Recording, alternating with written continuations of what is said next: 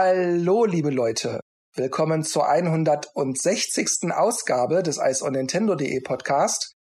Mein Name ist Jörg und bei mir ist mein Kollege Thomas. Hallo Thomas. Hallo Jörg.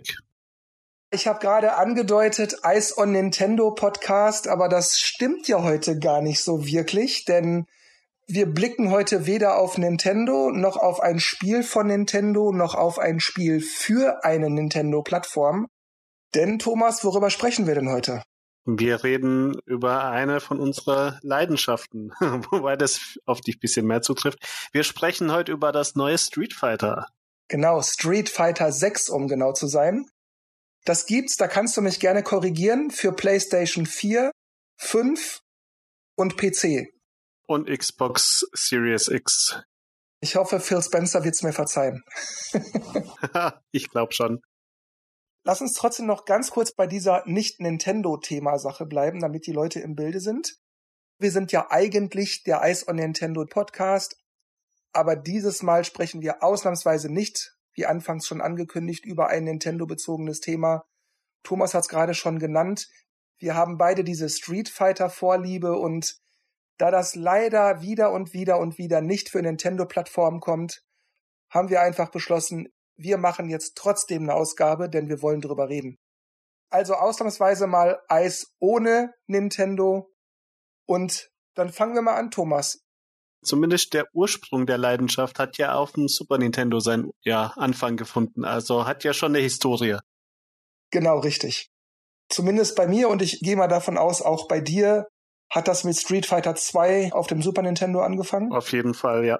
Meine Street Fighter Leidenschaften beschränken sich hauptsächlich auf die zweiten Teile mit ganz wenig Erfahrung in Street Fighter Alpha und Street Fighter 3 und die ganzen Variationen. 4 und 5 auch ein bisschen, aber nicht so viel wie früher und 6 ist jetzt der erste Titel, wo ich wieder ja mehr eingestiegen bin und mehr Zeit investiere. Mir gefällt das richtig gut. Und bei dir? Ich kann das im Grunde fast alles genauso wiedergeben, was du gerade auch gesagt hast. Also bei mir hat es natürlich mit dem Super Nintendo angefangen, Street Fighter 2, Street Fighter 2 Turbo, Super Street Fighter 2. Hast du dir auch den vierten und fünften Teil zu Herze getan? Ja, aber wie du bei dir schon gesagt hast, nicht ganz so viel wie damals mhm. die Zweier. Und das trifft natürlich auf mich auch zu, weil diese hunderte Stunden habe ich im Laufe der, der Jahrzehnte natürlich nicht aufholen können. Und auch mir gefällt der Sechser bis auf ein paar kleine Einschränkungen. Dazu kommen wir im Verlauf unseres Gesprächs aber noch sehr, sehr gut. Ich muss auch von vornherein sagen, ähm, du bist für mich der Street Fighter-Experte. Also im, Ver im, im Vergleich zu dir und mit den Stunden, die ich reingesteckt habe und meinem Können, fühle ich mich wirklich als Laie. Das heißt, du musst hier die Expertenrolle übernehmen und ich ich stell dann, ich stell dann die Fragen und erklär mir doch mal bitte und ach ja, stimmt, das gibt's auch noch und nur ganz kurz zusammengefasst, ich bin, ich bin relativ froh, wenn ich äh, mit Ryu und Ken einigermaßen äh, zurechtkomme, egal welches Street Fighter. Während wenn ich mit dir spiele, du praktisch mit allen alten Street Fighter Charakteren aus, aus, dem, aus der Klassikzeit mich verprügeln kannst. Und ich muss da schon kämpfen, um mal zwischendurch mit einem Charakter mithalten zu können. Bleiben wir doch mal bei den Charakteren. Hast du dir die neun mal angeguckt? Namentlich Manon oder Manon, Lily, Marisa, Kimberly, JP und Jamie. Ich habe tatsächlich mit jedem einmal, mindestens einmal gespielt und ich musste sogar recherchieren, um rauszufinden, welche davon sind jetzt wirklich neu für Street Fighter 6 und welche davon gab es auch vorher schon, auch wenn ich das Detail schon wieder vergessen habe. Ich bin auch, wie du, äh, wie wir schon anfangs gesagt haben, aus der Street Fighter 2 Zeit einfach in die klassischen 8 verliebt oder sagen wir klassischen 12. Okay, es waren dann am Schluss 16, sagen wir 12. Für mich gibt's da sehr viel Wiederholung in den Themen und in den Kampfprofilen. Ich könnte jetzt nicht behaupten, dass mich da irgendwas gepackt hat. Generell finde ich Jamie ziemlich interessant, weil egal welches Kampfspiel, ich mag diesen Drunken Boxing Stil. Ich glaube, in Dead or Alive gab es da auch einen, mit dem wir öfters gespielt haben, Brad Wong oder so ähnlich. Ähm, das finde ich faszinierend. Das ist für mich so ein bisschen mehr Abwechslung. Bei den anderen habe ich das Gefühl, das habe ich in irgendeiner Form vorher schon mal gesehen. Und ja, wenn man so diese letzte Street Fighter Generation auch kennt mit Street Fighter 4 und 5, wenn am Schluss nach allen Editionen und DLCs das Roaster so riesig ist, ähm, dass ich da überhaupt nicht mehr durchblicke, dann habe ich das Gefühl, ähm, es gibt sehr viel Wiederholung. Das habe ich hier auch ein bisschen. Aber ich glaube, ja, da trifft es einfach meinen alten Geschmack mit den alten ähm, Kämpfern viel mehr. Wie ist es bei dir? Hast du viel Erfahrung gesammelt mit den neuen? Oder einen Liebling gefunden? Ich schicke vielleicht vorweg, dann kann man das eventuell besser nachvollziehen. Mir geht's da ähnlich aufgrund meiner Super Nintendo-Historie mit den Street Fighter-Spielen stehe auch ich vor allem natürlich auf die klassischen 12, beziehungsweise wenn man Super Street Fighter 2 noch dazu nimmt, die klassischen 16. Mm, ich spiele natürlich bei allen Street Fighters auch immer mal die anderen Charaktere mal so rein, schon auch um zu gucken, was können die Gegner und Gegnerinnen so anstellen, wie können sie mich vielleicht kontern, welche Basics haben die Charaktere, welche Anti-Airs haben die, wie, wie führt man die aus, sind die schnell, wie viele Frames sind das und so weiter. Mhm. Will jetzt nicht zu technisch werden, aber eben um so ein Gefühl dafür zu kriegen, wie schnell kann man mit denen umgehen, wie kann man was kontern, wie muss ich angreifen, welche Vorsicht muss ich walten lassen. Mhm. Aber wirklich richtig spielen tue ich die selten. Auch da kommt wieder dieses Street Fighter Ding zu tragen. Ich find's mit den Charakteren erstmal soweit ganz nett, die sind alle okay anzusehen und so aber irgendwie fehlt mir trotzdem, dass das Beißen nicht der Oberbösewicht ist. Weiß ich nicht, das stört mich trotzdem ein bisschen. Ist auch einer meiner Lieblinge und wenn die Reihe fortgesetzt wird und die Geschichten fortgesetzt werden, da muss, muss immer was Größeres kommen. Es gibt einen immer noch größeren Fisch. Aber ich, ich glaube, wir werden auch von, die du alle erwähnt hast, äh, noch was zu sehen bekommen. Also es steht, glaube ich, eine lange Zeit vor uns, wo das Spiel mit Updates versorgt wird. Oh ja. Bin mir ziemlich sicher, die stehen schon in den Startlöchern. da wird es Dutzende zu bezahlende Stages, Kostüme, Charaktere geben. Oh ja. Vielleicht auch wieder mehr Story Mode, ähm, wo nochmal andere Geschichten erzählt werden. Ja, ich bin auch sehr gespannt. Bleiben wir noch einmal bitte ganz kurz bei neuen Sachen. Mhm. Und zwar Luke ist zwar eigentlich aus Street Fighter 5. Das war da der allerletzte Charakter, der dann nochmal dazu kam zum Roster. Aber der ist ja jetzt, wenn man so möchte, der Posterboy, der ist ja auch auf dem Cover von Street Fighter 6. Mhm. Wie ist das für dich, ähm, dass Ryu da nicht mehr so der, der zentrale Hauptcharakter ist, wenn man das so sagen möchte, sondern eben, dass Luke das jetzt wohl geworden ist oder das zumindest werden soll? Ungewohnt. Ja, ist vielleicht ansprechend für ein neues Publikum, für ein modernes Publikum, wo jetzt die, die, die Legacy-Charaktere auch nicht dieselbe Bedeutung haben wie für, für uns Alteingesessenen. Ja, ich, ich, für mich ist gewöhnungsbedürftig. Ich muss sagen, ich habe den Arcade-Modus mit ihm auch noch nicht gespielt. Ich, ich kenne seine Hintergrundstory nicht so, wie sich das alles zusammensetzt. Vom Spielerischen her äh, ganz nett, vor allem da er eh in die Richtung Ryu und Ken geht, was, was so die, das Moveset und das Verhalten angeht, ein bisschen. Ähm, aber ja, ähm, ich, sehr gewöhnungsbedürftig für mich schon. Aber mag auch okay sein. Die Alten sind auch noch da vertreten. Da bin ich schon zufrieden. auch da geht's mir ähnlich wie dir. So, es ist ein bisschen ungewohnt. Ich würde das nicht komisch nennen, aber ungewohnt. Mhm. Insgesamt ist es mir aber wurscht, denn Rio ist da und äh, was soll's. Also wenn man vielleicht sich mehr auskennt, ist, ist noch was anderes, aber für mich muss er sich so diesen Platz noch ein bisschen verdienen. Das kann auch sein, weil er noch so neu ist, ja. Vielleicht habe ich da aber auch schon die Hälfte verpasst. Kommen wir mal zu den alten oder den alteingesessenen Charakteren. Die sind ja alle ein bisschen älter geworden, so gefühlt 10, 15 Jahre seit Street Fighter 2, vielleicht 20. Mhm. Aber es hat sich so was so die, die Geschichte angeht, nicht so wahnsinnig viel getan bei den Charakteren. Ryu hat noch mehr Erfahrung und Chung Li und, und alle sind so plus minus gleich geblieben. Aber bei Ken hat sich ja einiges getan. Hast du dir die Story schon angeguckt? Wie gefällt dir was, was da so mit Ken passiert, was er so durchmacht? Ist das für dich okay? Hättest du gern den Sunny Boy zurück? Also, wenn ich das nochmal kurz zusammenfassen kann, ähm, du musst mich korrigieren, wenn du da äh, andere Infos hast. Ähm, ich kenne nur die Story aus Street Fighter 2 und, und um die Spiele herum, wo es ja um die Tour geht und er am Schluss seine Freundin heiratet. Mhm. Und wenn ich mich nicht irre, habe ich bei Street Fighter 4 oder 5 auch gesehen, dass die ein Kind haben.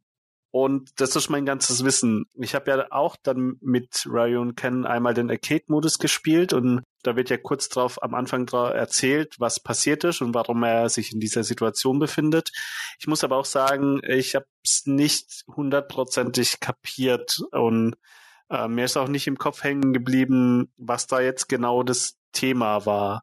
Es ist für mich schon so ein bisschen eine Abweichung von dem Charakter. Ich finde es gut, dass er eine Entwicklung macht aber ich vermisse so ein bisschen den klassischen Ken, wobei ich glaube, mit den alternativen Kostümen, die es da auch gibt, kann man sich da auch wieder ein bisschen annähern. Oh, sogar sehr, sehr stark annähern. Ich habe sie noch nicht. Äh, ich muss, ich muss noch. Ich leide noch mit den neuen Outfits, wobei die nicht alle schlecht sind. Die meisten finde ich sehr genial umgesetzt. Mhm, finde ich auch. Auch bei den neuen Charakteren, die haben ja auch noch mal alternative Kostüme. Da finde ich auch bei den neuen sowohl die Standardkostüme als auch die alternativen Kostüme finde ich alle cool. Gerade Kimberly, die, ich finde, die sieht total stark aus mit den Kostümen. Das sieht toll aus. Wie findest du die Charaktermodelle an sich? Also die haben ja nicht nur die Kostüme geändert, sondern auch ein bisschen das Gesicht und vom Look her. Gerade geil, finde ich, sieht für mich so viel erwachsener und realistischer aus. Die haben alle so noch ein bisschen mehr Nuancen und wirken viel lebendiger. Wie findest du das? Ja, die sind halt älter geworden, aber ich glaube, bis auf bei Ken hat sich ja eigentlich beim Typ nichts getan, würde ich sagen. Also die sind alle noch gut zu erkennen. Und ja gut, Cammy natürlich auch, äh, kurze Haare und also im neuen Standardkostüm, kurze Haare mit dieser Strähne, die ihr so vor dem Auge runterhängt mhm. und so, mit der Jacke, die über den Hüften aufhört. Total cooles Kostüm. Hast du schon jedem Charakter den Arcade-Modus einmal gespielt, um zu sehen, was so ein bisschen die Story ist? Ich habe erstmal mich viel im World Tour Modus aufgehalten, können wir gleich noch zu kommen. Mhm. Und habe erstmal mir alle Meister geholt und dann natürlich bei Ken war ich besonders gespannt. Okay, was, was erzählt er mir? Warum ist er jetzt so? Was ist los? Mhm. Und da gibt's halt auch nur so Andeutungen, irgendwas mit der Firma und irgendeine Art von Verschwörung. Und dann dachte ich, oh, jetzt bin ich aber auf den Story-Modus gespannt. Und dann habe ich auch, weil alle anderen Charaktere so ja, so wie immer eigentlich waren. So, so Rio, der will halt der Stärkste werden und nur der Kampf gibt ihm Antwort. Wie gesagt, die sind alle so, wie man sie kennt, bis auf eben Ken, mehr oder weniger. Mhm. Und dann dachte ich mir, gut, dann spiele ich jetzt erstmal den Story-Modus von Ken. Und auch da will ich nichts vorwegnehmen, aber man erfährt nicht hundertprozentig alles. Also sie lassen da wohl noch so ein paar Türen offen für Überraschungen. Vielleicht machen sie da was mit DLCs oder wollen sich noch was für Street Fighter 7 aufheben. Ich weiß es nicht. Mhm. Oder es kommt noch so Super Street Fighter 6 oder so oder Ultra Street Fighter 6. Mm, mindestens alle davon, ja. Deshalb glaube ich, die lassen sich das noch so ein bisschen offen, wie es weitergeht. Aber ich habe erstmal nur bei Ken mir den Story-Modus angeguckt. Und ansonsten halt erstmal World Tour, um die Kostüme alle zu kriegen. Übrigens als kleiner Spoiler, du musst für jeden Charakter einzeln das zweite Kostüm verdienen. Also ich weiß, dass ich äh, nicht so weit fortgeschritten bin wie du und ich sehnsüchtig darauf warte, Ken zu treffen, dass er mein Meister wird und ich seine Moves endlich mitnehmen kann. Hast du dir denn den Story-Modus, den Arcade-Modus angeguckt? Hast du dir bei World Tour irgendwelche Hintergründe zu irgendwem geholt? Ich muss gestehen, genau wie du habe ich beim Arcade-Modus aktuell nur einmal mit Ken durchgespielt. Wobei ich schon auch mit den zumindest mit den klassischen acht oder hier sind es glaube ich zehn Charakteren den Arcade-Modus einmal spielen will, hat aber für mich auch nicht so die Priorität, gerade weil das Spiel auch so vollgepackt ist und, und Richtung Singleplayer dieser World Tour Modus dabei ist, äh, ist es da auch schwer für mich gewesen, da Zeit zu finden, weil, weil es mich dann auch doch gepackt hat, dort auf Erkundung zu gehen und das Ganze mal auszuprobieren. Also ich weiß noch genauso wenig wie du. Vielleicht werde ich mir die meisten Sachen auch nur in Videoform mal anschauen. Ich weiß es noch nicht.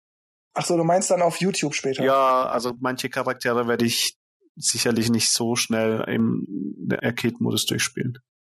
Ähm, Im World Tour-Modus habe ich tatsächlich auch noch nicht so auf die Riesenstory von den Meistern geachtet. Ich habe jetzt auch bei allen noch nicht irgendwie das höchste Level erreicht oder die meisten Informationen weiterentwickelt, aber so grundlegend ein bisschen. bin da aber auch relativ unaufmerksam im Sinne von, ich, ich lese das zwar mit, aber meiste davon habe ich fünf Minuten später wieder vergessen. Also du liest es eher quer. Ja, ist so, ah ja, hm, ja, was mache ich als nächstes? Ich brauche andere Moves, ich brauche mehr Energie, ich brauche mehr Angriff. Welchen Level hat dein Charakter momentan? Dein Avatar? Es müsste um die 20 sein. Also ich kann, ohne viel von dem Modus zu spoilern, ich habe das erste Turnier hinter mir im Stadion und hatte da auch ein bisschen zu kämpfen. Ich habe zwei, drei Anläufe gebraucht, weil ich auch nicht so gut ausgerüstet war mit, mit Items, die man zu sich nehmen kann. War schon ein bisschen Herausforderung für mich als ja, Kampfkünstler. Das war's für mich auch. Also es gab Kämpfe gerade gegen Ende des Story-Modus, ey, boah, das ich habe dann mal im Internet geguckt, bin ich nur zu doof, aber nee, wirklich alle schreiben, das ist unverschämt, wer soll das denn schaffen, sind die bekloppt. okay, das ist dann schon auf hohem Niveau, okay. du hast einen Weg gefunden. Ich habe einen Weg gefunden. Bin auch ein bisschen gecheatet, aber war mir egal. Ich hatte am Anfang auch schon im ersten Turnier mit den Leuten zu kämpfen und dann gesehen, okay, der eine Charakter ist Ryu ziemlich ähnlich, der macht die und die zwei, drei Angriffe, dann habe ich auch schnell meine zwei, drei Gegenangriffe oder Blocks gehabt und habe mich dann einfach mit den Wiederholungen durchgesetzt und ab und zu mal auf die Nase gekriegt. Wenn ich Risiko eingegangen bin, dann wurde ich wieder so darauf hingewiesen, ah, ah, ah, bleib bei dem, was du weißt, was funktioniert. Aber es ist viel Abwechslung drin. Also die bunte Mischung an Kämpfern und Stilen schon mal eine, was Spannendes auf jeden Fall bei Street Fighter für mich. Ja, ich muss auch sagen, ich habe als damals die Open, nee, nicht Open Beta, Quatsch, wie nannte sich dann Open Demo oder wie nahmen die das genannt? Was man dann spielen konnte, ungefähr eine Woche, zwei vorher. Mhm. Ja, World Tour, irgendwie, weiß ich nicht, egal, was soll's. Aber als ich dann die Vollversion hatte und dann habe ich gesehen, okay, man kann die Kostüme auch ohne dass man sie gegen Geld bezahlt bekommen, indem man einfach den World Tour Modus entsprechend spielt. Aber dann habe ich gemerkt, ey, das macht mir Spaß. Ich fühle mich hier unterhalten. Ich habe das am Anfang verkannt und dann dachte ich, als ich so nach zehn Stunden festgestellt habe, dass ich nicht einfach nur durchrennen. Mhm. Bis auf das mich nervt, dass viele Aufträge dann doch sehr ähnlich sind und man eigentlich immer nur von A nach B nach C rennt. Ja. Und während man das tut, man ständig angegriffen wird von irgendwelchen Gangs oder so, mhm. was dann oft nerven kann, bin ich damit echt zufrieden. Also diesen RPG-Modus, so nenne ich das mal, das klappt ganz gut. Da hätte man fast ein Spin-off-Spiel draus machen können. Das stimmt, wobei als einzelnen Ding hätte es, glaube ich, nicht so gut funktioniert. Aber im Gesamten fügt sich das gut ein. Ich kann auch bestätigen, dass nach der Demo war ich wenig davon angetan, gerade wenn man nur den Anfang sieht. Die Open World und so die Quest und die Charaktere auch mit, mit dem Text und keine Vertonung nur sehr selten, wirkte schon so ein bisschen generisch und so, ja, mach mal mal dazu, aber hat jetzt keine mega Qualität. Aber ich finde den Reiz, mal einen eigenen Charakter zu kreieren und dann auch die Möglichkeit zu haben, Movesets zu vermischen. Und man hat ja nur die Möglichkeit, mal einen Grundstil zu wählen, aber zumindest die Special Moves und die Sachen kann man sich ja dann selber zusammenstellen. Das ist schon ein mega cooler Reiz. Den gab es das vorher schon? Ich glaube nicht. Nein, nein, also jedenfalls nicht innerhalb der Street Fighter-Reihe. Genau, um das mal bei Street Fighter einzuführen. Und ich glaube, mein Fokus wird trotzdem bei den klassischen Charakteren bleiben, aber ich mag meinen Charakter und es motiviert mich, wie du schon gesagt hast, schon bei den Meistern, die mich auch interessieren, zu lernen, die Story ein bisschen mitzukriegen, die Moves von denen zu lernen, die Outfits zu bekommen. Das haben sie schön verpackt. Also ich muss zugeben, da habe ich früher bei Street Fighter auch immer ein bisschen was vermisst. Mhm. Was mir auffiel, war auch, dass ich zufrieden mit Street Fighter 6 gewesen wäre, wenn es diesen World Tour Modus überhaupt gar nicht gegeben hätte. Mhm. Ja. Wäre es halt Street Fighter wie immer. Und ich bin dann am Ende dann jetzt auch froh, dass es ihn gegeben hat. Mhm. Und ich wünsche mir sogar, wenn es Updates, DLCs oder Super Ultra irgendwas Upgrades gibt oder so später, dass sie auch den World Tour Modus noch um mehrere Stunden erweitern und nicht einfach nur Gut, hier ist noch ein Meisterspiel, noch mal eine halbe Stunde. Hast du deinen Charakter auch mal mit zu Online-Kämpfen genommen und mal so geguckt, wie das ist, wenn man so Custom-Charakter gegen Custom-Charakter kämpft? Weil das habe ich noch gar nicht ausprobiert. Ja, das nennt sich Avatar-Kämpfe. Mhm. Ich habe das ein einziges Mal gemacht, weil ich einfach mal wissen wollte, wie das so ist. Mhm. Es ist eigentlich ganz witzig, aber es ist auch ein bisschen unbalanciert. Aber das liegt in der Natur der Sache, wenn da halt zwei Leute sind mit selbst kreierten Charakteren. Der eine ist zwei Meter groß, der andere ist super klein. Der andere gibt sich die geilsten Special Moves und ne, also das, das ist halt natürlich ein bisschen ungleich. Aber es funktioniert ganz gut. Also ich glaube, ich traue mich da einmal rein, wenn ich mit meinem Charakter so weit bin, dass ich einigermaßen zufrieden bin. Aber da bin ich mal auch gespannt, äh, so das zumindest mir mal anschauen, ähm, was da, auf was man da so trifft und wie die Leute aussehen und spielen. Ähm, schon auch ein bisschen interessant. Im Grunde ist es ja, du nimmst dir als Blaupause einen der 18 im Moment sind es Charaktere als Basis. Mhm. Das heißt, wenn du beispielsweise Chung-Li oder Geil oder Ryu als Stil nimmst, dann nimmt dein Charakter auch die Körperhaltung ein und bewegt sich so. Und die Standardangriffe. Mhm. Genau. Das heißt, er hat auch die ganzen Basics. Die kann man leider nicht mischen, ja. Nee, aber es ist schon cool, wenn du Chung-Li Stil hast und einfach mal einen Dragon Punch raushaust oder so. Würdest du dir trotzdem wünschen, dass es noch mehr ins Detail geht? Also, dass man auch wirklich die einzelnen Tasten Angriffe oder die kleinen Kombos oder äh, Special Moves äh, editieren könnte. Zumindest ich dachte das am Anfang auch so, dass es sowas geben würde. Ist jetzt für mich kein herber Verlust, aber ja, vielleicht für andere Leute, die gedacht haben, sie können da wirklich bis zum kleinsten Detail den äh, einfachen Tritt von Ryu, den mittleren Tritt von Blanca und den schweren Tritt von Geil. Wäre das für dich interessant gewesen oder hätte es nicht funktioniert? Ich glaube schon, dass man das irgendwie hätte hinkriegen können. Hast es aber nicht vermisst. Nee, überhaupt nicht. Ich glaube, dass das nicht nötig ist, weil es auch dann, glaube ich, zu sehr ins Detail geht. Weil du kannst deinen Charakter ja eh schon extrem an deine Vorlieben, an deine Wünsche anpassen. Mhm. Äh, der, der Skilltree ist wie so ein Turnierbaum aufgebaut. Also unten fangen acht Äste an und dann sind es nur noch vier und dann nur noch zwei und dann einer und man muss sich immer bei so Zweierpaarungen entscheiden. Das heißt, man muss ja auch immer ein bisschen unliebsame äh, ja, Entscheidungen treffen und es gibt auch mehrere von den Skilltrees. Also sobald man einen geschafft hat, kommt dann ein zweiter und wie so typisch halt bei so RPGs oder so Spielen ist, habe ich schon ab und zu mal äh, grübeln müssen, will ich das? Nee, das will ich nicht. Das ist zwar cool, aber das hilft mir ja nicht wirklich für meinen Charakter am Schluss weiter. Das macht es auf jeden Fall auch interessant und natürlich, man bleibt bei der Sache und äh, freut sich, seinen Charakter zu entwickeln.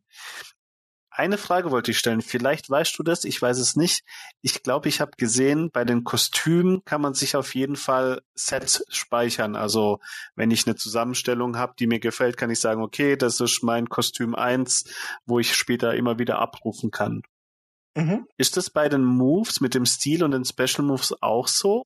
Gibt es da kein, keine Möglichkeit, eine bestimmte Kombination zu speichern? Weil das ist mir tatsächlich noch nicht aufgefallen.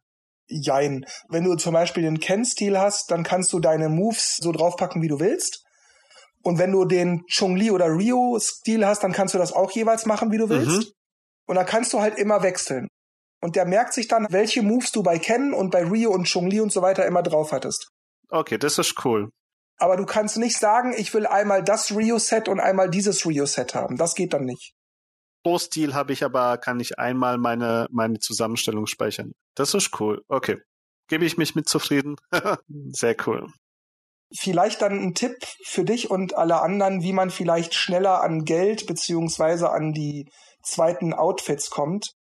Auf dem Schrottplatz gibt's ja dieses Minispiel Scrap Heap, mhm. wo du diesen riesen Truck vermögst. Ja. Und natürlich kriegst du auf schwer am schnellsten deine Kohle zusammen. Mhm. Und es lohnt sich bis zum 13. oder 14. Kapitel was zu spielen. Dann hast du die dritte Stufe von Scrap Heap freigeschaltet. Mhm. Und pack dir die möglichst viel Geld für die Minispiele bekommen, Boni obendrauf. Das geht dann wirklich viel schneller, weil das ist nicht nur 100 oder 200, sondern das geht in die Tausende, die du dann mehr kriegst. Und gehst dann halt in den, an den verschiedenen Orten zu diesem Händler. Ich habe gerade vergessen, wie der heißt der hat immer diesen großen Rucksack auf. Den kannst du ansprechen. Das ist immer derselbe Typ. Ich glaube, Glenn heißt der Glenn. Ich bin nicht sicher. Und da sind doch immer die Geschenke dabei, die die Charaktere mögen. Es ist ja pro Charakter unterschiedlich, ne? Genau. Bei Cammy ist das dieser in Öl eingelegte Aal in Dosen. Das sind immer fünf Punkte. Das heißt, wenn du ihr eine Dose Aal schenkst, dann gibt sie dir fünf Punkte. Schenkst du ihr noch eine wieder fünf, noch eine wieder fünf und so weiter und so weiter. Also bei 20 hätte ich die 100 voll. Genau, richtig. Du musst halt trotzdem ein bisschen grinden, aber es geht sehr schnell.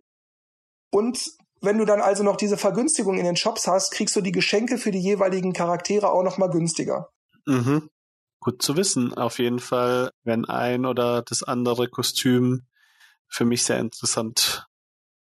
Eine kurze Frage, hast du dich auch diesen ganzen Nebenmissionen angenommen?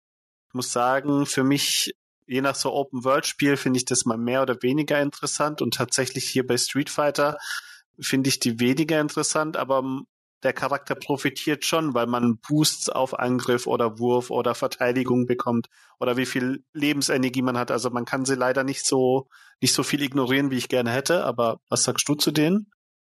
Ich habe so ungefähr 80 Prozent aller Missionen und Quests abgeschlossen. Also ich habe einen Großteil davon erledigt, gemacht. Es wiederholt sich halt vieles. Man rennt von A nach B, nach C, dann wieder zurück zu A. Und dann kriegst du noch 500 Erfahrungspunkte, damit du im Level steigen kannst. Ja. Das brauchst du aber auch, weil wenn du nicht oder nur sehr wenig im Level aufsteigst, ja, wird's schwierig. Die höher Level liegenden Charaktere, auf die du unweigerlich stoßen wirst in der Story, die packst du nicht. Das heißt, du brauchst ein bisschen mehr Stärke, du brauchst ein bisschen mehr Ausdauer, ein bisschen Widerstand und auch generell einfach einen höheren Level, um einfach eine Chance zu haben. Ich glaube, einen Schwierigkeitsgrad gab's nicht, gell? Aber so im Ganzen muss man dann schon sagen, das Ding ist anspruchsvoll und man muss auch was dafür tun, dass man es durchspielen kann. Ist nicht einfach nur, ja, ein bisschen Story und Open World und läuft von allein. also ich hatte in der Regel mit diesen Gangmitgliedern, auf die du so stößt und mit diesen Sparring-Kämpfen allermeistens keine Probleme, ganz selten mal, dass ich ein Continue brauchte. Aber es gibt später halt diese Kämpfe, wo du dann so gegen Level 70, 80, 90 antrittst. Wow. Also du solltest wirklich diese Energy Drinks haben. Darf ich fragen, welches Level du erreicht hast mittlerweile? Ich habe jetzt 55 oder 56. Wow, und dann lassen sie dich gegen Level 90 antreten.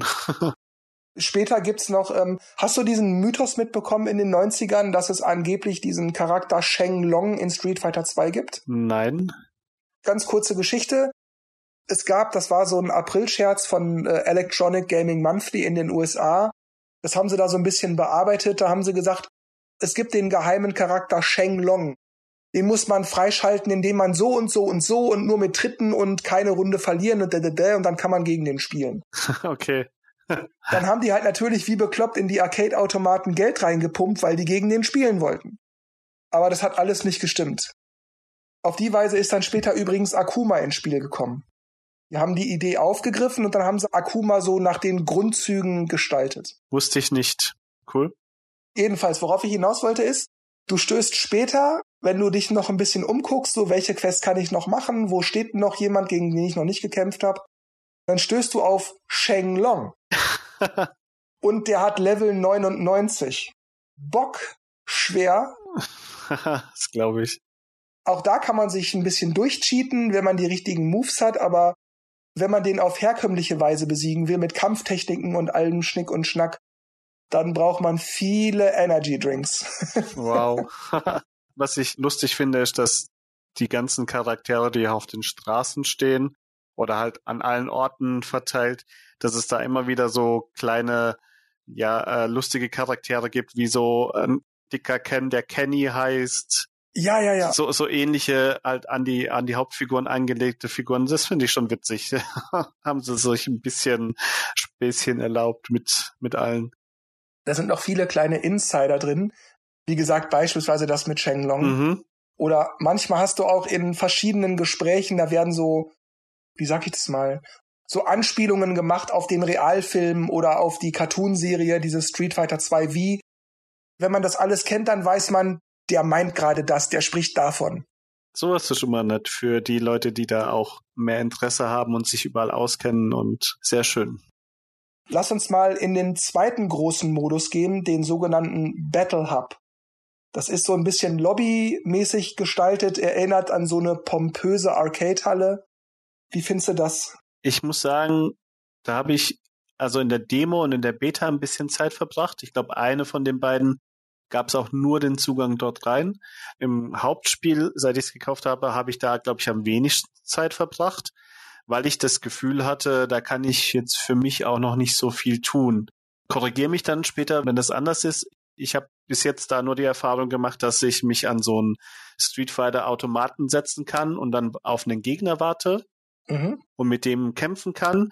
Und dann gibt es verschiedene Stände, an denen man das eine oder andere erledigen kann, wenn es Events gibt, wenn man was shoppen möchte oder wenn man einen von den alten Arcade-Klassikern spielen kann. Aber ich habe jetzt noch nicht so den großen Mehrwert von diesem Modus gesehen, weil für mich war es zum Beispiel dann auch so, wenn ich online kämpfen will, und das habe ich meistens auch in den Ranked Matches probiert, dann habe ich das über den normalen Modus gestartet, den dritten, von dem wir noch nicht gesprochen haben. Das heißt, ich habe dann meine Erfahrung ist dann auch ziemlich eingeschränkt und vielleicht habe ich da das Beste auch noch verpasst. Nein, hast du nicht. Echt? Mehr ist da nicht? ja, es gibt noch so ein paar Kleinigkeiten. Beispielsweise gibt es einen Item-Shop für den Avatar. Mhm, ja.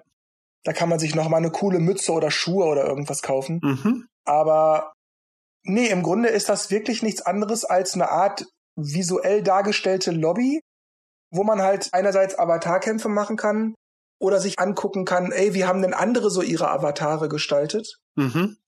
Aber im Großen und Ganzen, ja, ist es halt eine Möglichkeit, Leute anzusprechen und die herauszufordern. Und dann stimmt die Person zu oder stimmt vielleicht auch nicht zu.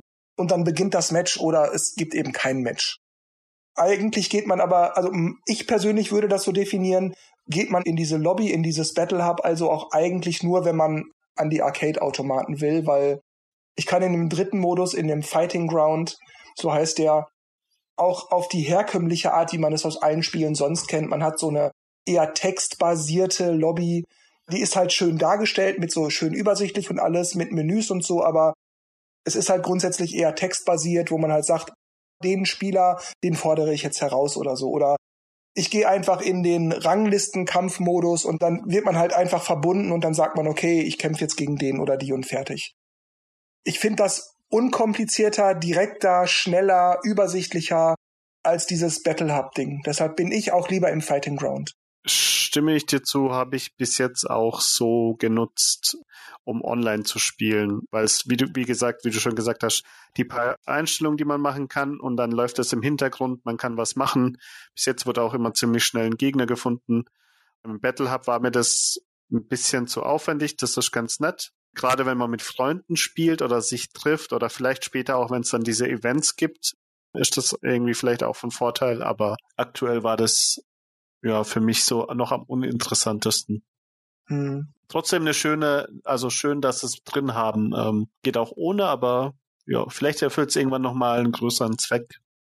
Bei mir ist es genau umgekehrt, wo ich anfangs sagte, ich fand den World-Modus irgendwie schwachsinnig, aber jetzt bin ich froh, dass er da ist. Mhm. Und als ich damals bei den ersten Ankündigungen und Trailern und als dann auch die erste Demo war und die Leute diese Closed Beta hatten, wo sie dann halt YouTube-Videos hochluden, da dachte ich dann auch, Mann, diese Lobby ist irgendwie, was soll das? Ich, ist irgendwie habe ich das nicht verstanden, was das soll.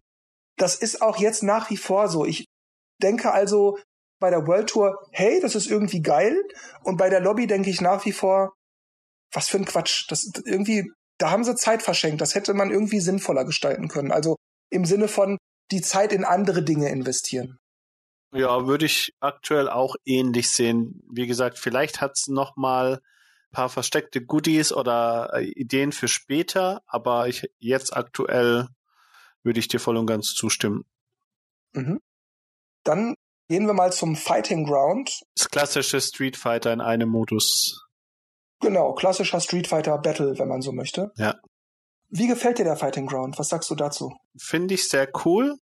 Man kann ja so das typische in den Arcade-Modus gehen, dort mit jedem die Story durchspielen und sich den Highscore sammeln und toppen. Äh, man hat eine ganze Sektion für Tutorials, generell ins Spiel zu kommen.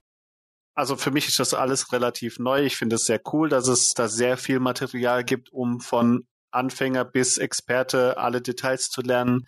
Es gibt kämpferspezifische Informationen und Tutorials, was ich auch sehr cool finde. Und ich glaube auch noch sowas wie eine Combo-Challenge. Und dann gibt's ganz normale Versus-Kämpfe, die man in allen möglichen Variationen gestalten kann. und Special-Kämpfe und ich glaube dann diesen Online-Modus, wo man dann Ranked-Matches oder einfach beliebige Matches machen kann. Habe ich was vergessen? Ich glaube, Teamkämpfe hast du nicht genannt und du hast diese sogenannten extrem, extremer Kampf heißt das. Ich glaube, extremer Kampf hast du auch noch nicht. Aber ansonsten hast du, glaube ich, alles. Also ich finde es sehr cool, dass so das außer dem World-Modus so das Herzstück es ist für mich äh, mehr da, als ich erwartet habe. Ich fand es sehr toll, am Anfang in, in das Spiel, in die Mechaniken, vor allem in die neuen Mechaniken äh, eingelernt zu werden, die Möglichkeit zu haben, das auf allen möglichen Arten noch zu üben oder für meine Charaktere den Arcade-Modus zu spielen, alles drumherum und auch das Online-Spielen, wie du schon gesagt hast, ist sehr einfach. Man stellt es ein, verlässt das Menü und die Suche läuft automatisch und ich muss mich um nichts kümmern. Finde ich sehr cool. Weiß jetzt nicht, ob ich gleich im Detail in, in nämlichen Modi äh, eingehen soll, aber der ist gut umgesetzt und das war es, glaube ich, auch früher schon. Du kannst gerne im Detail auf irgendwas eingehen, Thomas. Vielleicht wolltest du noch dein, deine Meinung dazu geben. Eigentlich habe ich das ja schon gemacht. Im Grunde ist das halt nur ein Menü, wo halt Untermenüs sind, wo man sagt, ich will den Kampfmodus, ich will den Kampfmodus oder so. Mhm. Deshalb finde ich den Fighting Ground natürlich super. Ich finde den Netcode super, generell den Netcode super. Also wie die Online-Matches laufen, das ist ja mit Rollback-Code selbst mit Leuten aus beispielsweise Japan habe ich, was das Gameplay, was Lags und sowas angeht, mhm. nur selten bis geringfügige Probleme. Im Gegensatz zu anderen Spielen, wenn ich sehe, oh Gott, Japan, ach du liebe Güte, ach, das wird nicht gut, ach, das wird nicht laufen. du drückst jetzt und der, der puncht fünf Sekunden später und alles. Und das ist da so gut wie gar nicht.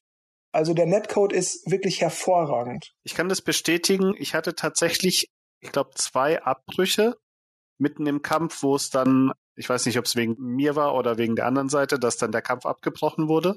Mhm. Wenn der Kampf aber mal lief, und davon hatte ich dann deutlich mehr, die erfolgreich waren, lief es echt 1A. Also kann ich mich nicht beklagen. War immer flüssig, keine Lags oder mal so kleine Aussetzer. Ja, fand ich auch klasse generell fand ich auch klasse, und ich weiß nicht, ob das vorher war, am Anfang kann man sich ja einschätzen für die Ranked Matches, ich glaube, in eine von vier Ligen. Wobei ich, ich habe die nicht die erste genommen, da dachte ich mir, okay, dafür kann ich schon ein bisschen, habe die zweite genommen.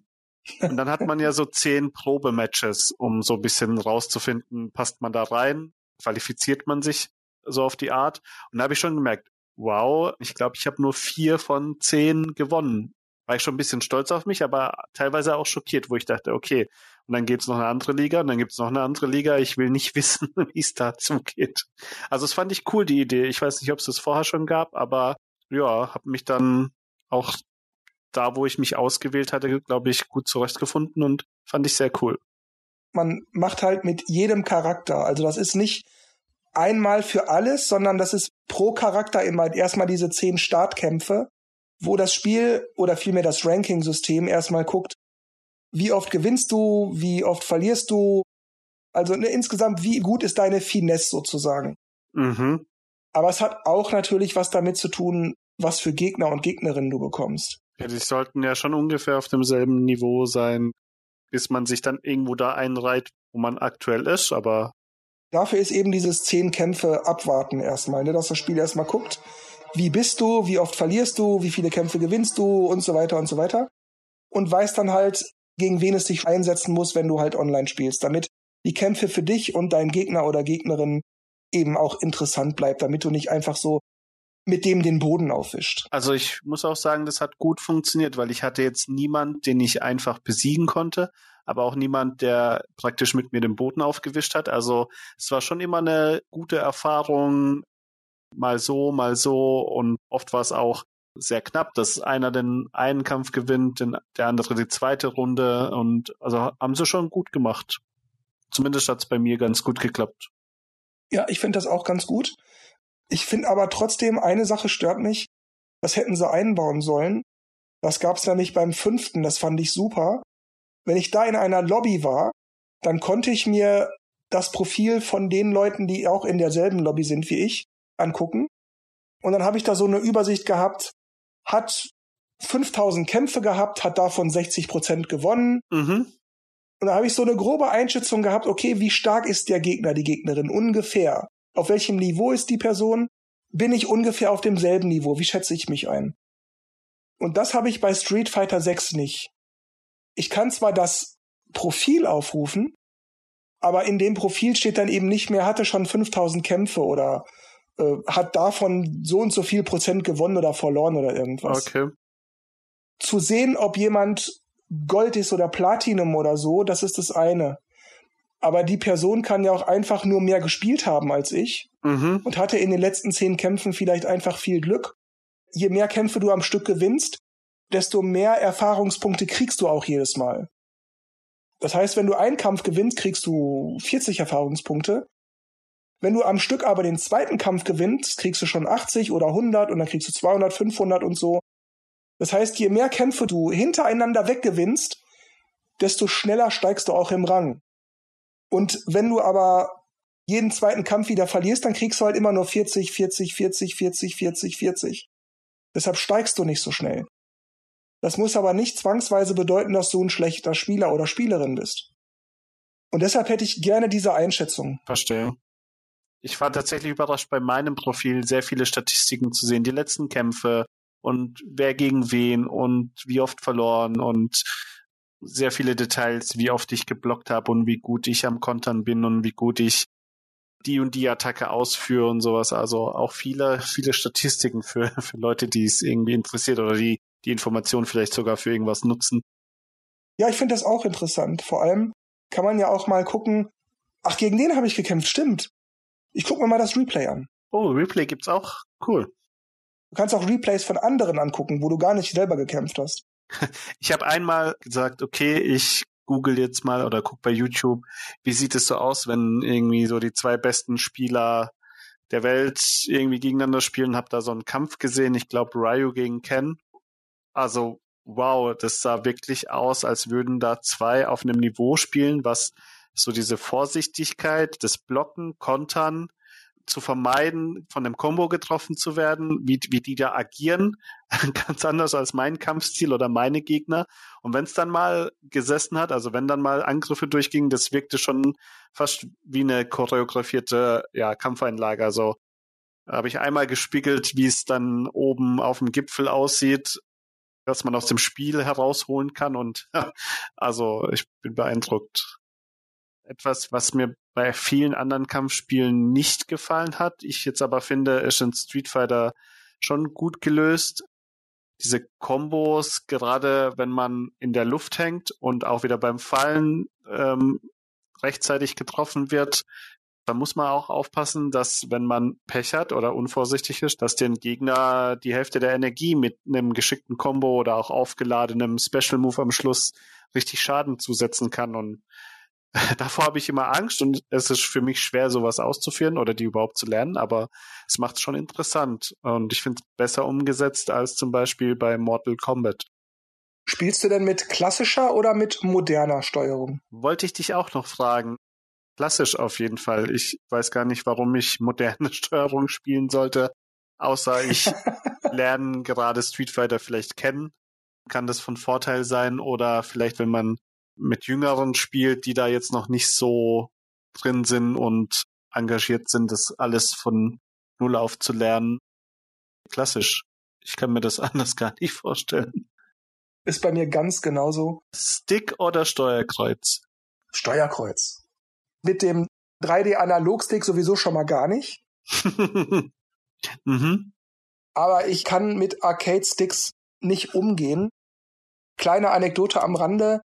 Damals, das war noch Super Nintendo-Zeit, war ich in Ludwigshafen in der Heimat meiner Mutter damals. Da gibt's so eine, so eine Eisbahn. Oder damals gab's sie zumindest. Ich glaube, die gibt's heute immer noch. Da waren wir damals, ich war noch sehr jung und dann haben wir da Schlittschuhlaufen und alles gemacht und dann habe ich mir, ich glaube, eine Pommes und eine Cola gekauft oder so. Und dann gucke ich so durch den Raum und sehe da ein Street Fighter 2 Automat. Wie geil ist denn das? Bin sofort dahin, hab dann festgestellt, ja, das ist genau das Spiel. Es sieht ein bisschen besser aus, die Charaktere sind minimal größer, aber das ist das Street Fighter 2, wie ich es vom Super Nintendo kenne. Aber die Steuerung, Ich kann mit diesem Stick einfach nicht umgehen. Also ich krieg, wenn ich nur geradeaus oder nach oben drücken muss, dann passt es. Aber wenn ich dann schnell blocken und dann hochspringen und dann jetzt unten Fuß wegziehen oder einen Feuerball oder so, wenn es hektisch wird, dann klappt da gar nichts mehr bei mir. Ich kann auch ganz kurz einwerfen, ich, ich hatte mal so eine ähnliche Erfahrung. Also da dachte ich auch, ja, Super Nintendo, äh, Street Fighter bin ich ganz gut unterwegs. Ich kann, keine Ahnung, wie alt ich war, 12, 13, 14. Und dann haben wir auch mal eine Arcadehalle gesehen und dann war da auch ein Street Fighter Automat drin und ich so, wow. Dann waren da auch so zwei, sagen wir mal, ältere also so 16, 18-Jährige, die haben da auch viel gespielt und die haben sich richtig gegeben und Münzen reingeworfen und dann dachte ich, ja, ich kann es doch auch ein bisschen. Und dann, als irgendwann mal einer weg war, habe ich das eingenommen und gemerkt, okay, das macht keinen Sinn.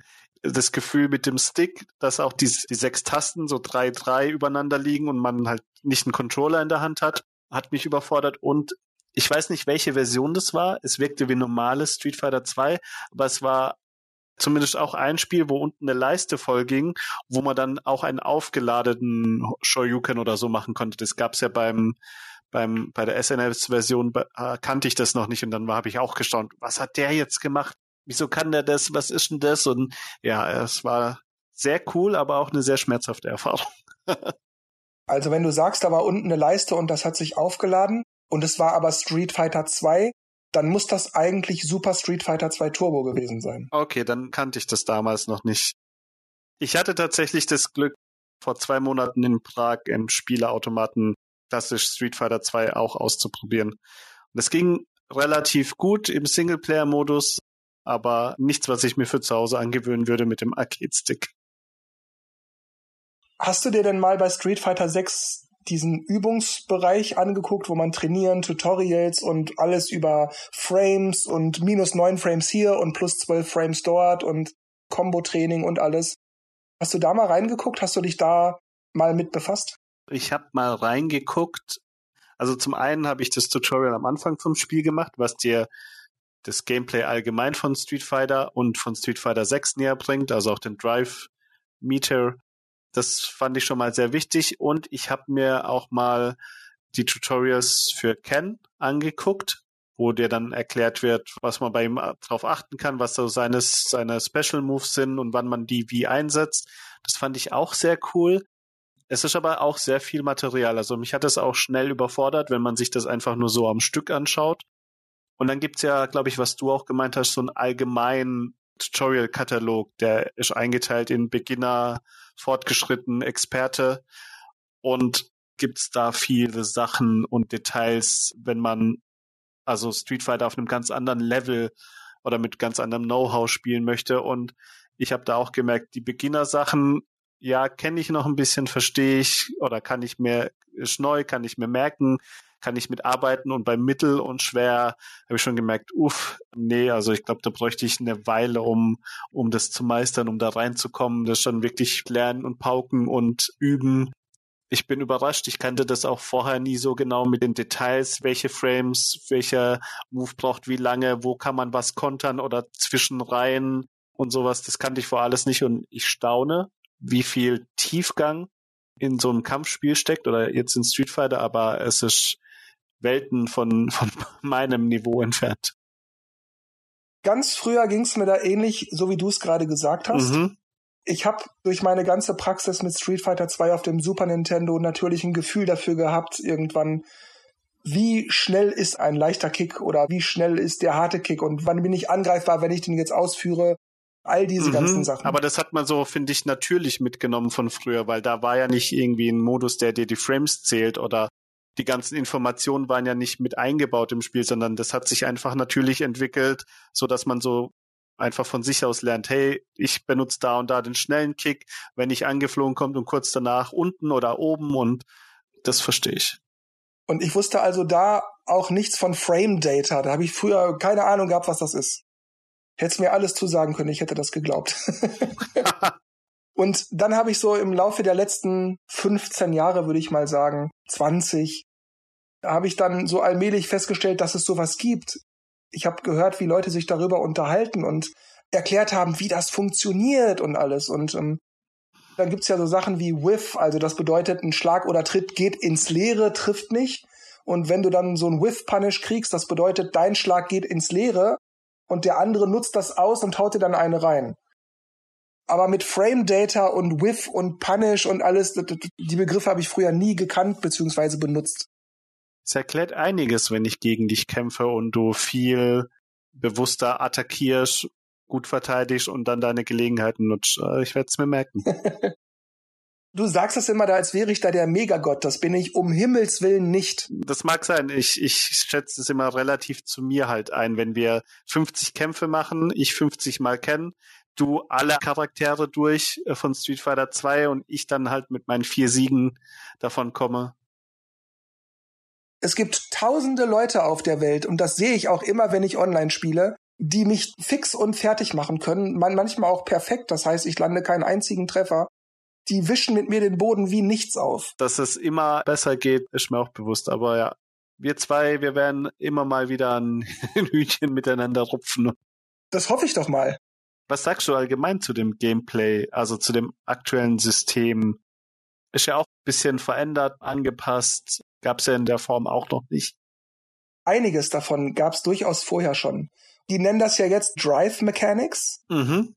Beispielsweise bei Street Fighter 3 war das so, jeder Special Move hatte immer noch mal eine EX-Variante.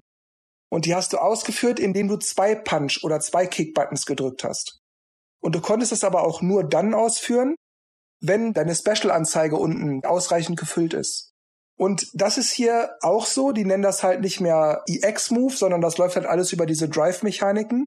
Du musst genug Meter in deiner Drive-Anzeige haben und dann zwei Punches oder zwei Kicks drücken, wenn du einen Special Move ausführst und dann wird er verbessert ausgeführt. Das heißt, dein Feuerball macht nicht einen Treffer, sondern zwei Treffer oder so. Mhm. Oder es gibt nach wie vor auch noch Parries, also bei Street Fighter 3 hieß das beispielsweise Parry. Es geht hier eben auch alles über diese Drive-Mechanik. Und da sind aber auch trotzdem auch Sachen, die sind komplett neu. Zum Beispiel, wenn du mich angreifst und ich in dem Moment diese Attacke ausführe, das geht mit harter Punch und harter Kick gleichzeitig drücken. Wenn ich das ausführe und du greifst mich gerade an, dann bin ich für einen kurzen Augenblick sozusagen unangreifbar. Wenn du nicht doch schnell genug die richtige Attacke machst, geht dein Schlag quasi ins Leere, der tut mir gar nichts, aber ich hau dir voll einen rein, dann bist du für ein, zwei Sekunden sozusagen angreifbar, du kannst nichts dagegen machen und ich kann dir vielleicht eine Combo reinhauen. Meinst du Drive Impact? Drive Impact, genau, danke, das wäre der Begriff dafür.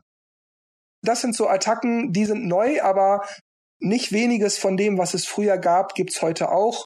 Nur dass diese ganzen EX-Moves und so, die nehmen dir jetzt halt von deinem Drive-Meter was weg. Das ist für mich so diese Grundlage, mit diesem Drive-Meter entweder diesen Impact auszuführen, also so ein Move, den man nur schwer ausweichen oder nur unter bestimmten Voraussetzungen kontern kann, oder man führt denselben Move aus danach, dann hat man auch eine Überlegenheit. Das finde ich schon mal ganz cool und auch mit dem Parry war für mich relativ neu, dass man da auch schon mal mehr Variation im Spiel hat und auch Sachen, auf die man mehr achten kann, beziehungsweise noch, eine, noch Sachen, die man vielfältiger einsetzen kann. Und man muss natürlich auf sein Meter achten, solange der nicht verbraucht ist. Aber da gibt es tatsächlich noch, noch ein paar andere Sachen. Da habe ich mich noch gar nicht reingearbeitet. Also ich habe gerade noch die Liste voll mit Drive Rush gibt's. Es gibt Drive Reversal. Es gibt Overdrive. Ich könnte gar nicht gerade genau sagen, was die alle bedeuten, aber ich habe das auch in den Tutorials gesehen es gibt noch einige andere Möglichkeiten, die Sachen einzusetzen oder zusätzlich zum Drive Meter noch ein paar kleine Geschichten, wo ich sage, wow, ich müsste erst mal auf die Schulbank. ja, also diese ganzen Methoden habe ich mir jetzt durch Tutorials und Gameplay-Praxis auch jetzt so drauf geschafft. Aber bis auf den Drive Impact könnte ich dir jetzt auch nicht genau sagen, wie heißt denn jetzt der EX-Move in dieser Drive-Mechanik. Mhm. Ja, könnte ich auch nicht, aber zumindest zu wissen, dass es sowas gibt und dass man zum Beispiel ein bisschen lernt, auch diese Techniken einzusetzen im Kampf, müsste ich mir auch nochmal irgendwann Zeit dafür nehmen. Am Ende ist wie immer sein Gegner bisschen zu lesen und auch unerwartet zu agieren, beziehungsweise ein bisschen zu wissen, was der andere machen könnte. Ne? Ich meine, das hat sich grundlegend nicht geändert. Du musst deinen Gegner, deinen Gegnerin immer lesen können, einschätzen können, ein bisschen auch ein Gespür, ein Gefühl haben, manchmal muss man vielleicht auch einfach mal es drauf ankommen lassen, klassische Street Fighter oder ich sag mal Fighting Game Basics. Aber eben durch diese neuen Mechaniken, teilweise auch neu, es sind ja auch viele alte dabei. Mhm. Über Street Fighter 2, Alpha 3, 4, 5 und so, ist da alles Mögliche drin. Und trotzdem haben sie es geschafft, da noch was drauf zu pfropfen, dass man auch genug Neues entdecken kann. Und das finde ich super. Mhm. Ich stimme dir da voll und ganz zu. Ich war nach Street Fighter 4 und 5 ein bisschen auch, da war ich auch immer ein bisschen überfordert, was es alles gibt. Und ich finde, das Paket ist einsteigerfreundlich, bietet aber auch sehr viel Tiefgang, Potenzial, um, um sich da wirklich auszutoben und Experte zu werden. Und allgemein, das Gameplay ist für mich sehr flüssig und schnell und trotzdem so präzise wie kein anderes und alles zusammen für mich seit Street Fighter 2 schon die beste Erfahrung. Also auch wenn die Spielzeit in 4 und 5 begrenzt ist, aber bin positiv überrascht. Alles, was du gesagt hast, kann ich zustimmen. Würdest du denn dann also sagen, dass Street Fighter 6 das beste Street Fighter ist? Oder ist dann trotzdem Street Fighter 2 oder eines der anderen noch besser? Wenn man bedenkt, dass ich praktisch einen Sprung von Street Fighter 2 auf 6 mache, mit ein bisschen überall mal reingeschnuppert, finde ich Street Fighter 6 ist für die heutige Zeit genau das, was man will und was man kriegen kann. Für mich vom Gameplay her, vom alten her, also ich als alter, alter Street Fighter 2 Fan werde gut bedient und ich komme in die neuen Sachen ein bisschen rein und ich vermisse ein bisschen die Einfachheit von Street Fighter 2, von den, vor, vor allem von den ersten drei wo es wirklich hauptsächlich um deine Standardangriffe und deine drei, vier Special Moves ging. Für mich ist das schon ein bisschen Umstellung, auch in das Drive-System reinzukommen und zu lernen, wann pariere ich, wann konter ich, wann werfe ich, weil er kontert. Und ich muss auch meine super Angriffe mit auf den verschiedenen Leveln üben und das Timing von den ganzen Kombos. Aber ich, ich finde, sie jetzt nicht besser machen können. Also bei Street Fighter 4 hat mich damals der Sprung so in diese 3D-Grafik am meisten bewegt, nicht das Gameplay. Und hier, ich finde, die Grafik ist toll, der Sound ist toll, alles hat sich weiterentwickelt, aber das Gameplay ist für mich so, ah, wow, damit kann ich was anfangen, das macht mir Spaß. Also ich habe auch Lust, es bisschen zu lernen, um mich zu verbessern. Bei mir war das so mit jeder neuen Street Fighter Generation, also 2, 3, 4, 5 und dann natürlich auch Alpha, war es dann so, dass ich zuerst dachte, oh, das sieht so anders aus. Äh, ich will das alte wieder haben. Das hat mich an Alpha und 3 sehr abgeschreckt damals, ja. Und ich habe aber dann jedes Mal, gerade bei Alpha 3 war das so, wo ich dann gemerkt habe, ey, das Gameplay ist so geil und eigentlich sieht das total super aus. Und irgendwie fand ich dann Grafik, Sound und alles total super. Mhm. Das war bei 3 dann so, bei 4 dann so, bei 5 war es richtig eine Steigerung. Bei Street Fighter 6 muss ich sagen, das Gameplay ist auf jeden Fall super, richtig toll. Mhm. Aber mich überzeugt nicht vollends das Look and Feel mit den Stages und alles. Die sehen optisch toll aus. Aber es ist so, auch im Zusammenspiel mit der Musik, das ist ja mehr so Hip-Hop, Rap mit Graffiti und so alles. Ich habe nichts gegen Hip-Hop und Rap, das ist nicht Musik, die ich höre, aber ich habe da gar nichts dagegen. Aber irgendwie spricht's mich nicht vollends an. Also man kann es ja auch so sagen, das Spiel hat ja schon einen Stilwandel auch hingelegt. Die Charaktere, wie du sagst, die auf der Straße des Hip-Hop und Artige und sowas, es ist schon alles ein bisschen anders, das stimmt. Wobei das bei Street Fighter 3 ja auch so ist. Also Street Fighter 3 hat ja auch so Hip-Hop-Themes und so einen coolen Soundtrack. Finde ich auch toll. Aber bei Street Fighter 6, ich weiß es nicht. Irgendwie nichts gegen die Qualität der Produktion und alles. Aber wenn du mich jetzt fragst, wie geil finde ich das, dann muss ich sagen, ich finde es nur gut. Ich habe vorhin so ein bisschen rausgehört, dir ging es am Anfang nach Street Fighter 2 mit Alpha und 3 bisschen so ähnlich wie mir, aber du hast dem Ganzen eine Chance gegeben und die konnten dich dann auch überzeugen. Ich, ich habe dem Ganzen nie so viel Zeit gegeben. Ich fand zum Beispiel bei 4 war halt der Sprung riesig, was Sound und, und Grafik angeht und Stil, was ich ziemlich cool fand. Bei mir war das Gefühl, glaube ich, was du jetzt hast, hatte ich mit dem Fünfer. Weil da waren die Charaktere so alle auch ein bisschen verändert und auch die Kostüme zum Beispiel oder der initiale Look, wo wir vieles so gedacht haben, das hat sich verbessert, das hat sich erweitert, aber es trifft irgendwie nicht so, also ich sehe schon, das wird nicht so meine Lieblingsiteration. Und da trifft es der Sechser, auch wenn das Gesamtpaket wieder so in eine andere Richtung geht und alles sich so ein bisschen verändert hat. Also ich würde auch sagen, bei mir gefällt mir gut. Generell bin ich da auch richtig zufrieden, allem drum und dran. Was würdest du insgesamt für ein Fazit abgeben? Ich bin positiv überrascht und das Gesamtpaket, Mischung aus neu und alt und die Veränderungen, die sie mitgenommen haben und die Erweiterungen, die sie gemacht haben und vor allem das tolle Gameplay-Paket insgesamt macht es für mich eine super Erfahrung und eins der besten Street Fighter Spiele für mich. Also für mich ist das ein tolles Paket, wo meine Leidenschaft für, für Street Fighter gerade wieder neu entflammt. Wie viele Punkte von eins bis zehn 10 ist natürlich dann das Beste. Würdest du geben? Ich weiß, dass sich das noch viel erweitern wird und dass, dass es mittlerweile auch so 50 Kämpfer im Durchschnitt am Schluss geben kann und da noch viel Potenzial ist. Aber so für mich als Sprung und neue Generation und Einstieg, ich wüsste nicht, was ich mir jetzt in diesem Paket anders vorstellen könnte. Für mich ist es so eine 9 von 10. Mhm. Ist bei mir alles, was du gesagt hast, ähnlich. World Tour Modus ist eine geile Überraschung gewesen. Die hat mich so positiv überrascht. Und ich wünsche mir, dass sie da gern nochmal so ein World Tour DLC rausbringen. Die eine oder andere kleine große Karte, ja. Viel Potenzial auf jeden Fall. Da ist noch Platz auf der Karte. Ja. ja, Online-Modus macht mir auch total viel Spaß.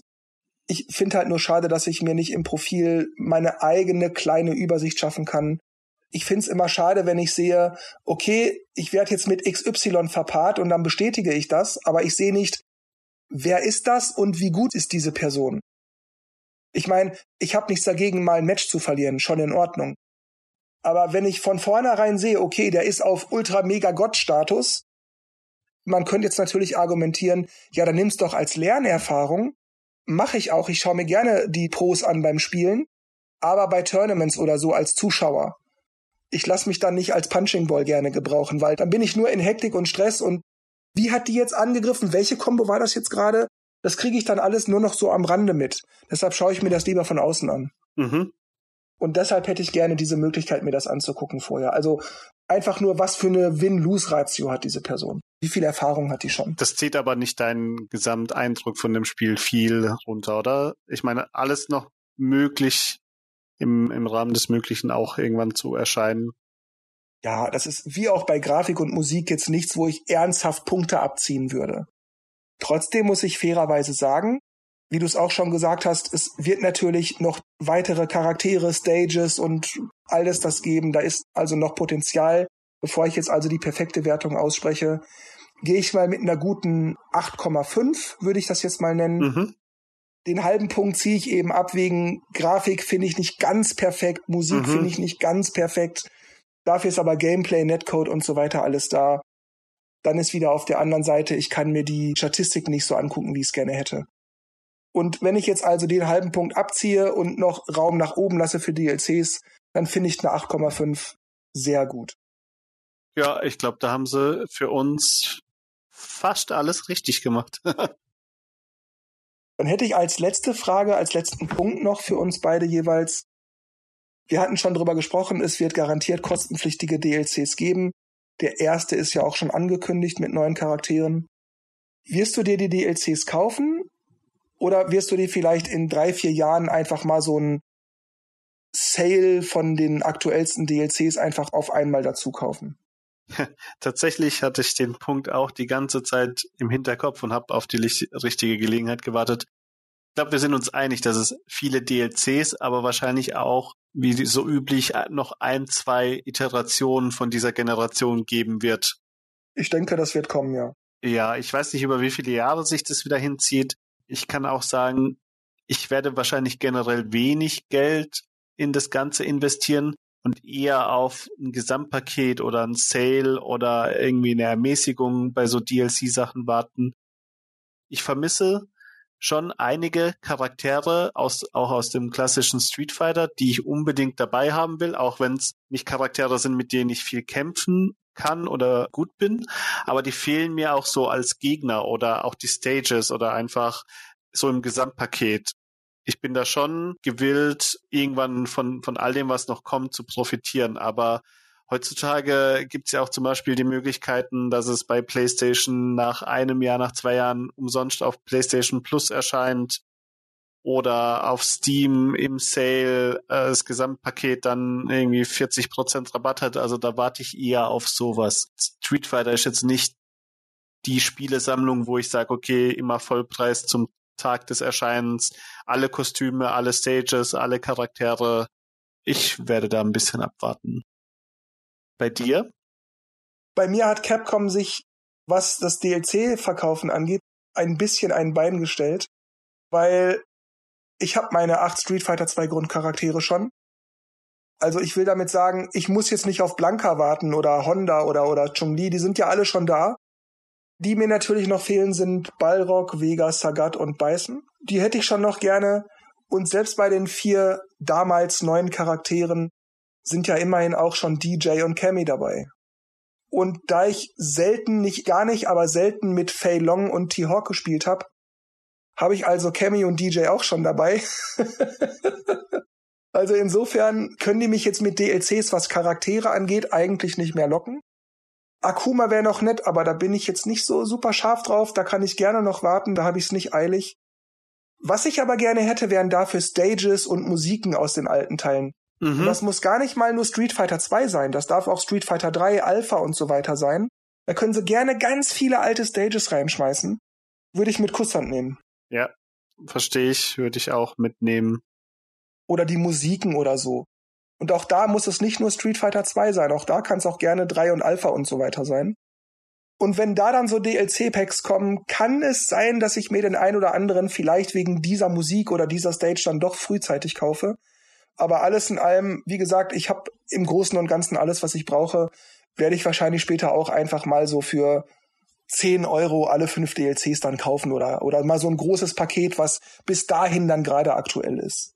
Ja, könnte sein, dass das eine oder andere mich auch reizt oder auch schnell mal im Angebot irgendwo existiert, aber ich bin auch so ausgelastet in der Version, die es jetzt gibt, mit meinen Kämpfern, ähm, besser zu werden und noch viel zu lernen und meine Kampfstrategie zu optimieren, weniger Fehler zu machen vor allem.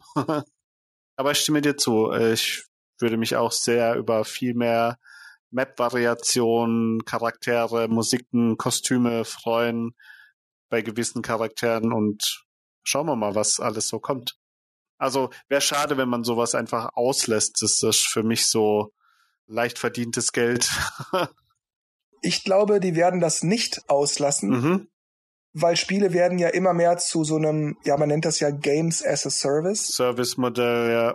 Zu so einer Kuh, die man halt langsam aber sicher immer wieder mal abmelkt, indem man halt hier was dazu, da was dazu. Das kostet extra, dieses kostet extra. Da wird es definitiv genug Zeug geben, deshalb mache ich mir da keine Sorgen. Aber ich hoffe eben, dass es dann nicht zu teuer wird stimme ich dir zu. Du, ich bin auch sehr wenig Fan von diesem Service-Game-Modell oder generell versuchen, die Spieler jahrelang an ein Spiel zu binden. Ist vielleicht meiner Generation geschuldet. Ich springe lieber immer noch mehr von Game zu Game und habe viel mehr Abwechslung, also Erfahrung, indem ich mich mal da beschäftige, mal da, mal da, anstatt über Jahre hinweg das ein und dasselbe Spiel immer wieder zu spielen, auch wenn es kleine Veränderungen, Erweiterungen, solche Sachen gibt, bin ich leider auch nicht so der Fan von. Ist das bei dir? Ich denke, das Beispiel Street Fighter 6 oder vielleicht auch 5 oder 4 davor eignet sich da schon ganz gut. Man kann das natürlich auch auf Mario Kart 8 Deluxe mit diesen sechs neuen Waves, die es jetzt gibt und so weiter. Aber wenn mir ein Spiel Spaß macht, über viele Monate oder Jahre hinweg, wie beispielsweise Street Fighter, dann finde ich das schon cool, weil ich das ja immer mal wieder spiele. Ich spiele es nicht ausschließlich, exklusiv immer nur das, aber ich spiele es halt viel, ich spiele es ausgiebig. Und dann finde ich es schon cool, wenn ich dann mal meine vier bis fünf Wochen Octopath Traveler 2 oder meine 70 Stunden Etrian Odyssey hier und Etrian Odyssey dort oder so absolviert habe, dann mal immer mal wieder Street Fighter wieder zu zocken und dann, oh cool, neue Stage, oh, da gibt's was Neues, oh, da gibt's was Neues, oh, da gibt's einen neuen Charakter. Da immer wieder auch neue Sachen zu entdecken und dann nicht immer nur in Anführungszeichen das, was ich schon habe, wieder und wieder und wieder und wieder und wieder zu benutzen. Sondern eben auch neue Sachen zu haben. Das finde ich schon interessant. Aber es muss preislich im Rahmen bleiben. Deshalb finde ich Games as a Service schon auch ein Fluch, weil es wird halt wirklich zu Tode gemolken und die Preise sind unverschämt. Aber wenn ich so einen guten Preis kriege, wenn man jetzt beispielsweise sich neue Street Fighter 5 kauft, dann kriegst du alle DLCs, die es schon gibt, gleich oben drauf mit dazu, dann kann man das für 15 bis 20 Euro kriegen. Und wenn ich solche Pakete habe, finde ich das geil. Also ich gebe dir recht, ich, äh, wir weichen zwar hier vom Thema ab, aber ich finde ich gut, ich gebe dir recht. Ähm, ich habe das aus dem Blickwinkel auch nie betrachtet. Sowas wie Mario Kart oder andere Sachen habe ich auch langjährige Spiele, zu denen es mich immer wieder zurückzieht, die man immer wieder gern spielt, die vor allem einen Multiplayer-Aspekt haben. Ich finde es auch super, dass Mario Kart mehr und mehr noch mit neuen Strecken versorgt wird. Das habe ich aber alles wirklich nie so in dieses Service-Modell gezogen. Diablo zum Beispiel mir ist das so auch das erste Mal mit Diablo 3 entgegengekommen. Und das gibt's ja mittlerweile bei sehr vielen Spielen, auch Call of Duty oder sowas, da gibt's ja auch äh, Seasons. Mhm. Und bei jeder Season wird, äh, wird das Ganze irgendwie wieder zurückgesetzt und man fängt praktisch von vorne an und man freut sich, dass man, keine Ahnung, also ich kenne mich da nicht im Detail aus, aber bei Diablo 3 lese ich da, na, Staffel oder Season 24 und jetzt gibt's die und die einzigartigen Gegenstände. Ich denke mir, wow, sind da wirklich Leute, die das vielleicht auch mit Unterbrechung, aber so viel, so oft immer wieder Gefallen an demselben selben Grind finden, ist ja auch cool, äh, muss man ja nichts dagegen haben, aber ja, ich habe ich habe tatsächlich, auch wenn ich zu manchen Sachen immer wieder zurückkehre, ich bin ja mehr so story-orientiert oder geschichtenorientiert, was was Spiele angeht, abgesehen von Multiplayer-Titeln wie Mario Kart und Mario Party und was auch immer man immer wieder zurückkehrt. Aber so wie du es erklärt hast, habe ich es auch noch nicht wirklich betrachtet, dass das eigentlich auch schon immer gab oder mal mehr, mal weniger und einfach der auch der Begriff und die Ausbeutung nicht auf demselben Level waren, wie es heutzutage bei vielen Service-Spielen zugange ist. Wobei ich bei einigem, was du gerade erzählt hast, durchaus auch so für mich so dachte, ja, und dann habe ich so vor mich her genickt. da ist schon auch vieles von dem, was du sagtest, bei mir gibt's Überschneidungen, dass man dann vielleicht keinen Bock hat, immer wieder von vorne neu zu grinden und dass manchmal die Story vielleicht auch wichtiger ist und so. Mhm. Bei einem Mario Kart gibt's ja in dem Sinne eigentlich keine Story. Du kannst es ja sozusagen nicht durchspielen. Deshalb finde ich es bei Mario Kart, wenn Nintendo das von Anfang an besser gemacht hätte und regelmäßiger Strecken rausgebracht hätte, hätte ich da jetzt was davon. Bei Mario Kart haben sie es leider ein bisschen verpasst. Das Spiel ist jetzt insgesamt mit Wii U-Zeitraum zehn Jahre alt oder, oder elf sogar schon. Es hat sich jetzt wirklich zu Tode gespielt. Da können sie jetzt noch 300 neue Strecken bringen. Die sind mir einfach jetzt so ein bisschen egal ich merke das jetzt auch wieder mit den, äh, mit den neuen Sachen, die kommen so, oh, neue Strecken, die spiele ich einmal uninteressant geworden. Ich will jetzt hier gar nicht Nintendo oder Mario Kart 8 bashen. Ich will nur sagen, bei einem Rennspiel könnte das, sofern es mich betrifft, funktionieren, wenn da nicht Jahre dazwischen liegen und das Spiel nicht auch zehn Jahre alt geworden ist und dann kommt irgendwann im achten, neunten Jahr dann mal, oh, hier sind ein paar neue Strecken. Dann brauche ich sie auch nicht mehr dann ist das Spiel langweilig geworden, egal wie toll die Strecken sind. Wobei Mario Kart immer noch vom Multiplayer lebt, also da es auch nichts Neueres gibt. Ein lokale Session oder eine Online-Session zu zwei, zu viert, also es sind ja immer einzelne Events, das hat ja nichts damit zu tun, dass ich irgendwas mitziehe und irgendein Level erreiche und mich mit tausend anderen Spielern vergleiche und Sachen sammeln muss, die sonst keiner hat, aber finde ich, ist immer noch einzigartig. Eine Sache ist mir dazu noch aufgefallen ich komme auch noch so aus dieser Zeit, wo früher das Hauptspiel eigentlich schon ziemlich umfangreich war und wenn dann so ein, zwei große Add-ons dazukommen, ich meine, bei Mario Kart gab's zwei DLCs, die fand ich recht gut und jetzt dieser Booster Pass. Aber ich habe jetzt auch mal ganz kurz die Alternative gespielt, äh, was jetzt neu ist von Disney gibt's jetzt so ein, so ein Arcade Kart Racer. Und da ist dann halt auch schon das von Anfang an eben dieser Plan existiert. Ja, wir haben jetzt zehn Fahrer, aber nächsten Monat kriegt ihr für zehn Euro nochmal zwei und dann kriegt ihr für zehn Euro nochmal die zwei. Und dann haben wir für zehn Euro die neuen Kostüme und für zehn Euro kriegt ihr auch wieder eine neue Strecke. Und das ist halt das, wo ich dann auch sehe, so, ja, das, wie du sagst, das zieht man schön in die Länge und versucht überall noch das Maximum rauszuholen. Macht vielleicht auch Sinn. Spieleentwicklung ist teuer. Immer von Null anfangen ist erst recht teuer, anstatt irgendwas, was schon existiert, drauf aufzubauen. Aber man muss es mögen oder man muss wahrscheinlich das richtige Spiel für sich finden. Und dann macht man das auch gern.